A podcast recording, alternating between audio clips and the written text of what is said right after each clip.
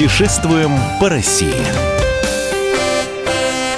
Мы приветствуем всех любителей путешествий. С вами Антон Арасланов. И Ольга Медведева. И мы еще раз и еще раз возвращаемся к одной из наших любимейших тем. Это путешествие по Золотому кольцу России. Тем более, что в этом году 50 лет этому туристическому направлению. В предыдущих программах, запись которых вы найдете на сайте комсомольской правды kp.ru в разделе радио, естественно, мы уже вам рассказали а, о Малом Золотом кольце, о Большом Золотом кольце, а в этот раз хочется поподробнее остановиться не на городах, а на конкретных объектах и выстроить некий рейтинг это будет личный, субъективный рейтинг от нашего туристического эксперта. Сергей Ромашкин, туристический эксперт, у нас на связи. Сергей Анатольевич, здравствуйте. Здравствуйте, добрый вечер. Ну что, у нас будет такой сегодня рейтинг достопримечательностей Золотого кольца.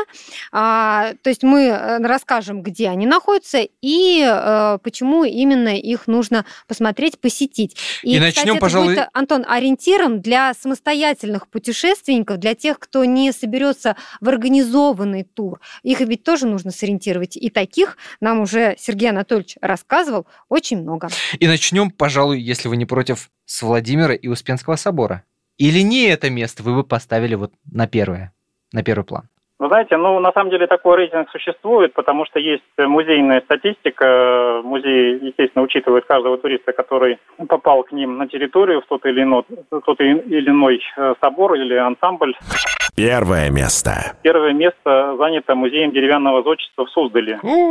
Э, конкуренция. Да, это номер один, и в прошлом году э, его посетило около 250 тысяч человек. Это абсолютный э, рекорд, то есть практически треть посетителей Суздаля ну, побывали в этом монастыре. Всего Суздаль принял около миллиона человек, и это тоже номер один среди городов Золотого кольца. В целом города Золотого кольца приняли около 18 миллионов человек. 2016 э, году. Солидно. Да. И достаточно популярный, да. Это о каком времени мы говорим? Это какие века? Вот музей деревянного зодчества. Э, ну, музей деревянного зодчества – это как, ну, своего рода реконструкция, где собраны э, такие э, туристические объекты. Это э, старые постройки, дома э, как бы из бруса. Э, примерно 17-19 веков музей продолжает пополняться, э, ну, как бы экспозиция продолжает пополняться – но весьма аккуратно, там не более одного, там двух объектов э, в год. Второе место. В втором месте нашего рейтинга, э, опять-таки, Суздальский э, объект, это Спасо-Ефимьев монастырь, основанный в 1352 году. Он сохранился именно из тех времен? То есть там э, только какую-то реконструкцию проводили? Ну, фактически, да, он кирпичный, и, скажем так, вот его устойчивость, его строительные характеристики позволили ему э, перейти уже в какое? Восьмое столетие, да? Вот. Э, директор э, Владимира Суздальского музея-заповедника рассказывал, что когда им потребовалось где-то проложить в стене этого э, монастыря трубу, то им пришлось пробить 2 метра кирпичной кладки. Ух, работа, это, работа это заняла ну, несколько месяцев, потому Ух. что э, плотность и как бы раствор оказались э, понадежнее, чем то, что мы сейчас получаем Э, при строительстве домов в Москве. Здесь пробить стену, наверное, не составляет труда. В наши дни монастырь действующий? Э, да, там происходят службы, но несколько раз в неделю, и, в общем-то, турист, туристам это не доставляет каких-то проблем. Все это существует независимо друг от друга. Ну, конечно, вход до монастыря ограничен на время службы. Третье место. Третье место, действительно, это памятник, который находится во Владимире. Это Золотые ворота, э, строительство 1158 года, начало постройки. Постройка заняла 6 лет. Э, а чем примечательны ворота? Это часть крепостной стены, то есть mm. стена как бы была уничтожена там временем и людьми, да, а крепостные золотые ворота остались.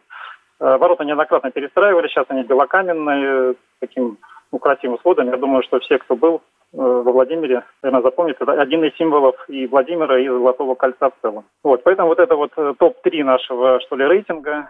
Э, другие объекты менее посещаемые.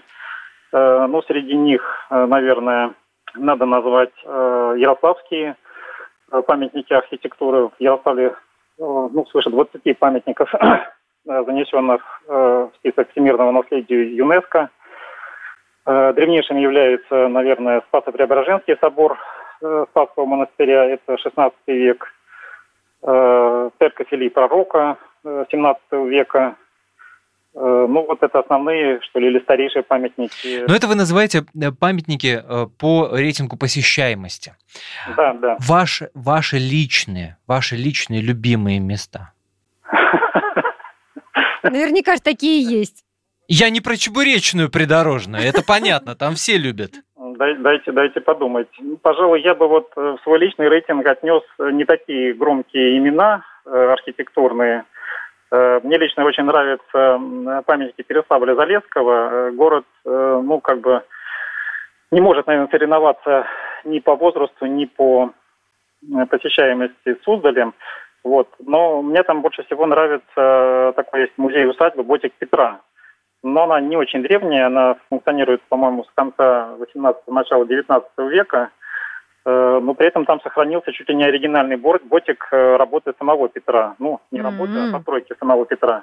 Это при музее? Э, это ну, отдельный такой маленький музей. Угу. Там несколько монастырей, Горьевские, Никитские монастыри. Но вот этот маленький музей Ботик Петра почему-то вот на меня, я там первый раз побывал в детстве, почему-то на меня произвел такое впечатление, что до сих пор это место является... Ну и само озеро тоже э, все-таки...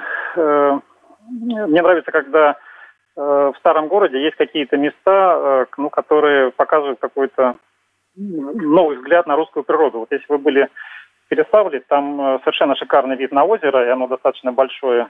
И как-то вот э, все эти постройки, монастыри, э, сам город, они очень органично вписаны ну, вот в этот пейзаж, лес, озеро, церкви. Это очень красиво, и для меня это вот номер один. Ну, стоит добавить, что это родина Александра Невского что это вообще колыбель русского флота, так часто называют этот город. Да, я думаю, что любителям... Да, Александр Невский, да. да, я не добавил, да, он родился в Переславле в 1220, кажется, году. Ну вот вы сказали, что вы были там в детстве. А советовали бы вы с детьми туда поехать? Вот насколько будет интересная экскурсия с ребенком и какого возраста? Ну, у нас есть общее ограничение вот на этом маршруте по городам Золотого кольца. Э, мы не рекомендуем детей младше пяти лет.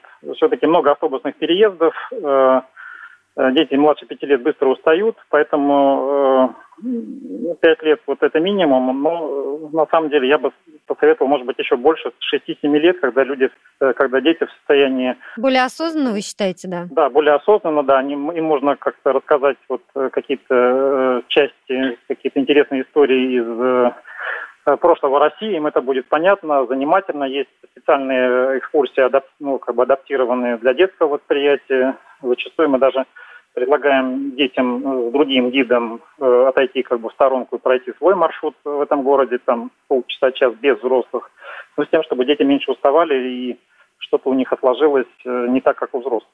Спасибо большое. Очень интересный рассказ получился. Сергей Ромашкин, туристический эксперт, был на связи с нашей студией. 50 а, лет Золотому кольцу России, чем не повод посетить хотя бы несколько городов, которые входят в него. С вами были Ольга Медведева и Антон Арасланов. Мы убираем для вас лучшие туристические маршруты России.